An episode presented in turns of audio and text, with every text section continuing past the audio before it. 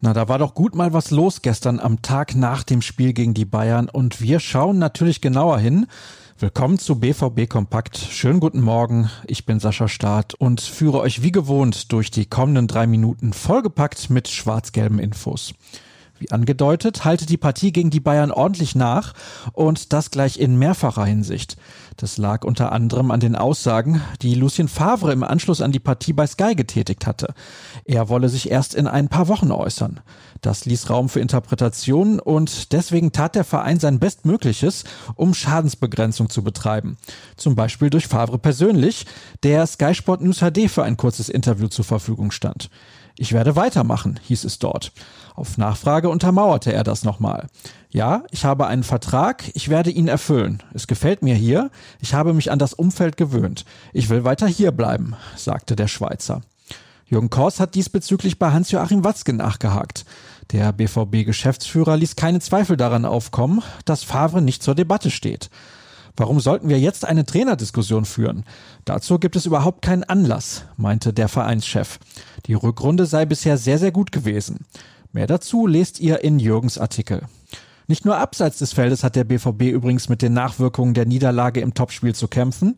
Erling Haaland musste gut 20 Minuten vor dem Ende vom Platz, weil er kurz zuvor mit Schiedsrichter Tobias Stieler kollidiert war. Dabei verdrehte sich der Norweger leicht das Knie und fällt für das Auswärtsspiel am Sonntag in Paderborn aus. Eine längere Pause droht allerdings nicht und seine Rückkehr ins Mannschaftstraining ist für die kommende Woche geplant, um dann zu Hause gegen Hertha BSC wieder im Kader stehen zu können. Marco Reus trainiert weiterhin individuell, während Axel Witzel sein Pensum nach und nach steigert. Das war in unserem wöchentlichen Podcast kein Thema. Zusammen mit Dirk Krampe bin ich aber umso tiefer in die taktische Analyse gegangen und wir haben etliche Hörerfragen beantwortet. Unter anderem zur Position von Lucien Favre, der Aufstellung und dem eher mutlosen Auftritt der Mannschaft. Gut 40 Minuten lang ist die mittlerweile 217. Folge. Ihr dürft natürlich sehr gerne reinhören. Noch ein paar Fakten zum Spiel vom Dienstag habe ich für euch. Zum ersten Mal seit vier Monaten musste der BVB zu Hause wieder einen Gegentreffer einnehmen. Seit 427 Minuten hatte zuvor die Null gestanden. Für Jaden Sancho bleibt der Rekordmeister der Angstgegner schlechthin. Auch im fünften Duell mit den Bayern blieb er ohne Torbeteiligung. Fast kaum zu glauben. Positiv war zumindest, dass die Dortmunder auf 51 Prozent Ballbesitz kamen. Damit ging eine stolze Serie von 80 Partien zu Ende, in denen die Gäste mehr Spielanteile hatten als ihr Gegner. Was passiert heute? Die Mannschaft steigt in die intensive Vorbereitung auf die Begegnung in Paderborn ein. Gleichzeitig geht Jürgen Kors der Frage nach, wohin es für den BVB in Zukunft gehen soll. Nur der Beste vom Rest?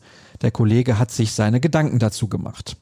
Womit wir am Ende der nächsten Ausgabe angekommen wären, das Wochenende rückt in greifbare Nähe, damit auch das nächste Spiel.